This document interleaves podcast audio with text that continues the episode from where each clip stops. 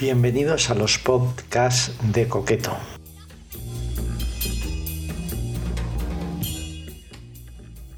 Hoy hablaremos del jamón ibérico y otras cosas.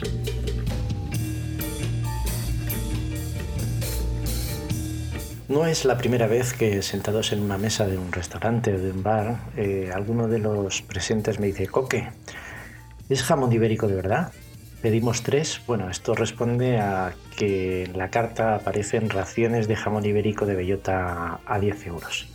Bueno, esta pregunta inevitable cuando observamos ojipláticos los bajos precios de una ración de esta magnífica chacina en cualquier restaurante, pues mm, no es lo habitual, no, debería ser lo, normal.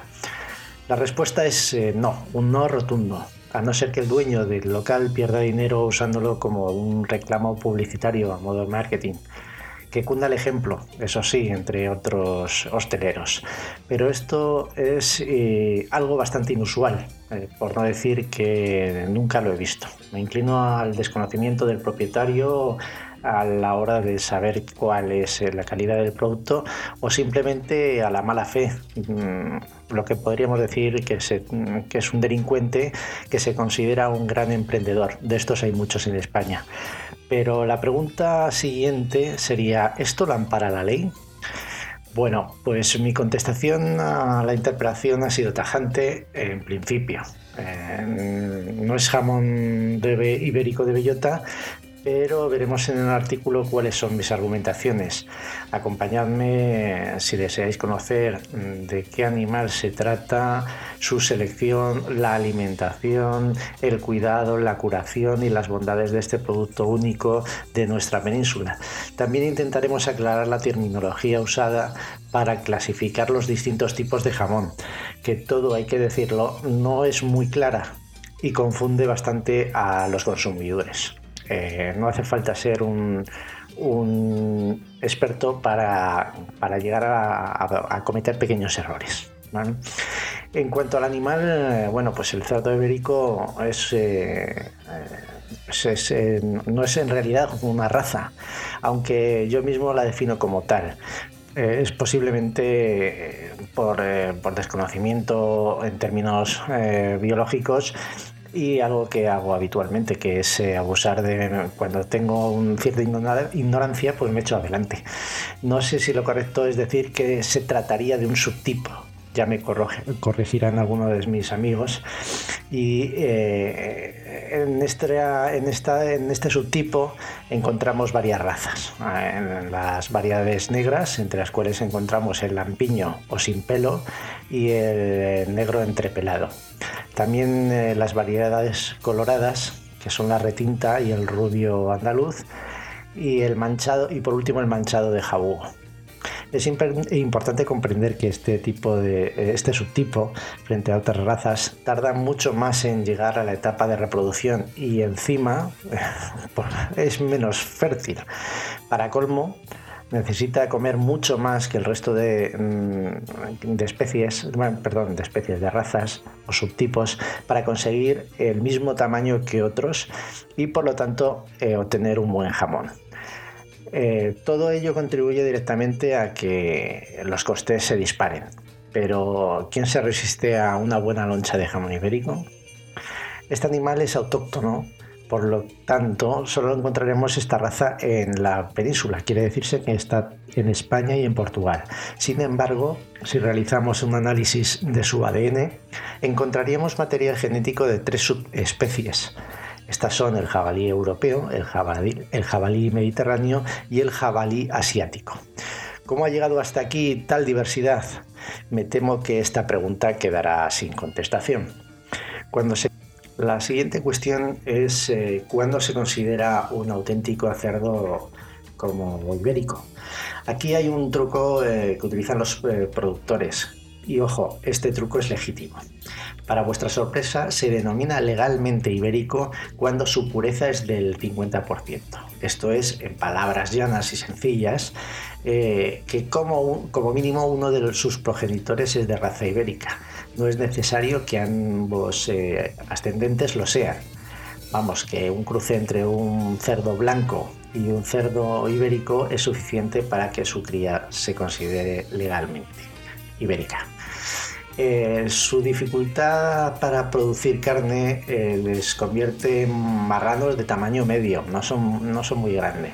Sus orejas son largas y gachas, eh, cuerpo convexo y diente caído, o como lo conocemos mucho, la típica barrita cervecera. Poseen una tonalidad de piel de color oscuro y además necesitan depilarse. Tienen bastante pelo. El hocico es largo y las uñas, eh, que en ocasiones algunos pícaros pintan de negro, son más largas que las de los gorrinos blancos. También son fuertes y estilizadas, con mucho glamour, como si llevaran tacones. Aclaremos que este hecho en breve, eh, pues la pata negra no es sinónimo de cerdo ibérico a la hora de comprar un jamón es posible que te hayan surgido dudas, es normal. Eh, habrás pensado que es un jamón ibérico, si es curado, si es serrano, si es pata negra. Bueno, lo primero que debemos de saber es si el jamón es ibérico o es blanco. Después eh, vamos a hablar de lo que sería un jamón curado. El jamón eh, se trata, el jamón curado se trata mm, de un cerdo blanco que cumple los requisitos sanitarios exigibles para su consumo. A saber, esto implica que el pernil del, cochino ha sido sometido a un corto proceso de salazón de aproximadamente entre 45 y 90 días. A esta fase le sigue un lento periodo de secado y maduración que en ningún caso es inferior a 7 meses. No tiene mayor distinción de calidad. Después hablaríamos del jamón serrano que también es de raza blanca y que cuenta con alguna distinción de calidad, especialidad tradicional garantizada o el EETG. Esta gracia le permite tener un etiquetado que lo acredita. Se, se, trata de un corte en forma de U que se puede apreciar en la corteza exterior de la pata curada. Después vendrían los jamones de denominación de origen protegida, conocidos como DOP, hablamos de un mayor escalón de calidad dentro de los jamones. Existen en nuestro país cuatro denominaciones de origen protegida y, eh, del cerdo ibérico y tres de jamón de cerdo blanco, cada una de las cuales cuenta con su sello distintivo. Así encontramos en las de cerdo blanco, la de Teruel, la de Serón que está en Almería y Trevélez que está en Granada. En cuanto al cerdo blanco tenemos el de Guijuelo de Salamanca, tenemos el, perdón, el cerdo ibérico, tenemos el guijuelo en, en Salamanca, en las dehesas de Extremadura, en Extremadura, obvio, eh, jabugo en Huelva y los pedroches en Córdoba. Después podríamos hablar del jamón pata negra. Se dice que es un jamón pata negra no porque las pezuñas sean de esta tonalidad, pues no todos los ejemplares ibéricos las tienen así, sino por el color de la piel Incluso es bueno aclarar que algunos jamones blancos se pintan las uñas de betún para lucir en algunos establecimientos. Bueno, esto es un timo, una picaresca, no debería de ocurrir. Así que, eh, con lo dicho, eh, una pezuña negra no es un buen criterio ni una pista fiable de la autenticidad de un cerdo ibérico.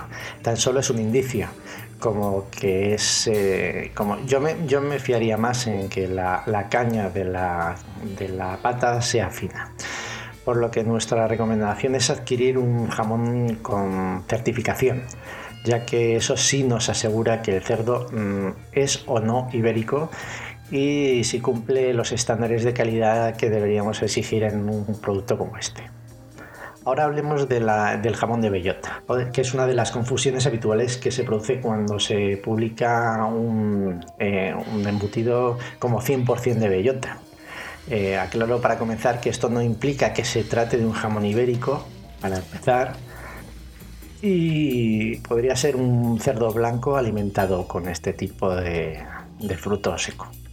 Pero esta afirmación es falsa más allá de este hecho, pues ningún productor alimenta exclusivamente sus piaras solo de bellotas. Prepárate para conocer la verdad la realidad, el porcentaje de bellotas que consume un cerdo ibérico no llega en ningún caso al 10% del total de lo que consume. Lo cierto es que los animales necesitan para su crecimiento alimentos muy diferentes a este fruto seco para desarrollarse. incluyen en las dietas como hierbas, raíces, todo tipo de rastrojos y animales. No olvidemos que son omnívoros. Un ejemplar adulto puede llegar a consumir hasta 10 kilos de bellotas en un día. En el mes de octubre que transforma en un máximo de 1000 gramos de músculo en el mejor de los casos. Después hablaríamos del jamón de recebo. Eh, si las bellotas son escasas porque el clima no ha sido benigno para su productividad, el tiempo de la montonera, que así se llama el tiempo en el que el animal se alimenta de bellota, se acortará. Entonces los ganaderos se ven en la obligación de aportarles piensos con alto contenido en grasas como cereales. Así que ya sabes lo que es un jamón ibérico de recebo, simplemente sobrealimentado por la escasez de este producto. Luego me gustaría hablaros de las dehesas. La, dehesa es el paraje natural donde se crían, protegen y alimentan a los cerdos ibéricos, que suelen compartir espacios con otras especies como ovejas, toros de lidia o caballos. Son espacios bastante amplios para que los animales recorran kilómetros libremente con preciosas bencinas, robles y castaños que aportan una buena alimentación en otoño. También es frecuente encontrar eh, algunos alcornoques. Este tipo de paisaje solo lo encontraremos en la zona occidental de Andalucía, Extremadura y el Algarve, en la parte sur de Portugal. El clima también influye en la curación y conservación del jamón ibérico lo que implica que la producción de este producto está limitada a zonas muy concretas. Algunos eh, cálculos muy optimistas afirman que en la península se podrían alcanzar un máximo de unos 200.000 eh, animales al año, lo que sin duda es, eh, limita bastante el precio de venta. si analizáis 200.000 animales significan 80 piezas 80 piezas de, entre, entre jamones y paletillas, 4 por animal. Para, para, tan excepcional producto es muy poquito. Piensa solo en las cestas de Navidad eh, que, se reparten y quién tiene la suerte de tenerlas. Y además hay que cubrir el mercado extranjero que cada vez se lo demanda más. En cuanto a la elaboración, eh, bueno, hablaremos de la famosa frase a todo cerdo le llega a su San Martín. Este dicho popular señala la fecha de inicio del proceso de elaboración del jamón ibérico. A principios del invierno el animal es sacrificado. Los, los perniles, o sea, las patas, son oreados y sangrados para prepararles para el salazón. La cantidad de sal se mide en función del peso de la pieza y a razón de un día por kilo. De esta manera se consigue deshidratar el músculo y conservarlo. La técnica clásica de, la salazón y, más utilizada es eh, en pilas se amontonan los jamones ibéricos en, pilas, en pilastras de, un metro por un metro y medio de altura, a razón de 15 centímetros de sal entre cada una de las, piezas. Eh, los jamones se van colocando al lado unos de otros y se rodean de sal hasta un máximo de 6 o 7 o 8 jamones, no muchos más para que la, carne no se comprima demasiado. Todo ello eh, se hace a temperaturas controladas, entre 0 y 6 grados, que son similares a las que podríamos encontrar en una nevera doméstica, pero también se controla eh, de manera muy, muy, em, muy perfeccionista el grado de humedad que ronda el 80%. Si es verdad que depende del productor, hay algunos que utilizan, llegan a utilizar hasta un 90%.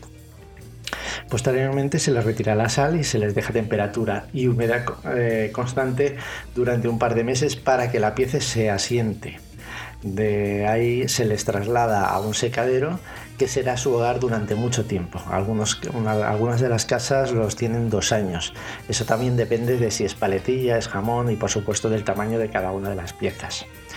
Durante ese tiempo de salado, la merma de un jamón es entre el 4 y el 6%. Al final del proceso, la cara exterior del jamón hay un, eh, habría en torno a un 6% de sal, mientras que en la parte interior encontraríamos un 1%. Eh, por poner un ejemplo, tengo un amigo en Salamanca, eh, Mariano, que se dedica no de manera profesional, a los jamones, a curar jamones y los suyos eh, llegan a estar hasta cuatro años. Y todavía no he conseguido encargarle uno por exceso de pedidos. Imaginad el esfuerzo y el riesgo financiero que supone este proceso de curación. Como podéis entender, ni 6 euros ni 10 euros pueden costar una, una ración. En cuanto a la cuestión de, de nutrición, al jamón ibérico se le ha llegado a considerar el aceite de oliva con patas. Una de las formas de identificar un jamón ibérico es su característico veteado. Este veteado se produce por un porcentaje de grasa infiltrada intramuscular que es sinónimo de que el cerdo ha realizado mucho ejercicio y de una correcta alimentación. Esta mm, grasa, maravillosa grasa, no solo aporta un sabor increíble y apreciado para todos, sino que también es muy saludable. Las bellotas aportan una, mayor proporción de los llamados ácidos grasos monoinsaturados, que son similares a los que encontramos en el aceite de oliva virgen extra. Este, estos ácidos incrementan lo que se conoce como el colesterol bueno. Eh, bueno, no soy nutricionista y tampoco me quiero meter en una historia. Y, y también reduce el colesterol malo. Vuelvo a repetir, no soy experto, pero esto es lo que dicen las investigaciones. También es una gran fuente de vitaminas y contiene múltiples eh, oligoelementos como el cobre, el zinc, el potasio, el sodio y el hierro. Además es muy rico en vitaminas como las B, eh, la E y la C, lo que revierte en fortalecer el sistema inmunológico del organismo. Así pues, el jamón ibérico es uno de los máximos exponentes de la dieta mediterránea y junto al aceite de oliva una de las fuentes de salud. Se codea con la paella como uno de los platos más apreciados por el mundo entero. El único inconveniente del jamón ibérico es eh, su contenido en sal. Eh, sin embargo, algunos expertos aseguran que los procesos de curación ha evolucionado mucho y con el frío se ha llegado a controlar la cantidad de sal. Además, el ácido oleico del jamón ibérico evita que penetre demasiado la sal. hay, una cuestión que me suelen eh, preguntar mucho y es, eh, ¿esos puntitos blancos es un indicador de mala calidad? Pues en realidad no. Los famosos puntos blancos no son otra cosa que cristalizaciones que se forman durante el proceso de secación del jamón ibérico. Aminoácidos conocidos como tirosina, si no me equivoco mal, que se producen durante el proceso químico de la degradación de las proteínas. Si entendéis algo de esta materia, significa que las enzimas con capacidad protoleica eh, rompen las proteínas obteniendo péptidos y aminoácidos libres. Bueno, un rollo para la mayoría, pero vamos, es, un proceso conocido. Lo más importante, en realidad esto es una muy buena señal en otras palabras, es una muestra de la gran calidad del aceite que garantiza largos, que se han hecho largos procesos de curación y maduración en condiciones óptimas, además de tiempos prolongados. Así que, pese a lo que muchos digan, unos puntitos blancos son un punto extra. Me diréis ahora que, es preferible, un jamón ibérico o una paletilla ibérica. Bueno, delanteras o traseras, las patas del cerdo tienen prácticamente el mismo sabor. Sin embargo, el costo de las primeras es inferior.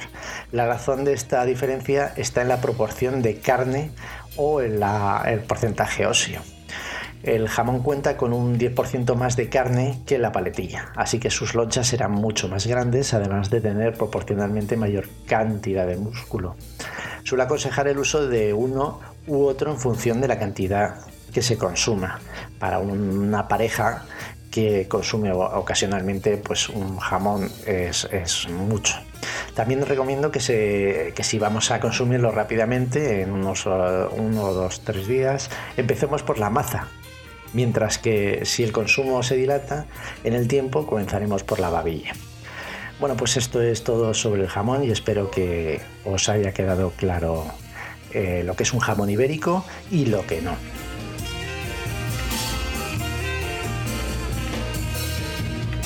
Aprovecho para invitaros a que nos visitéis en nuestra web coqueto.es con dos Ks.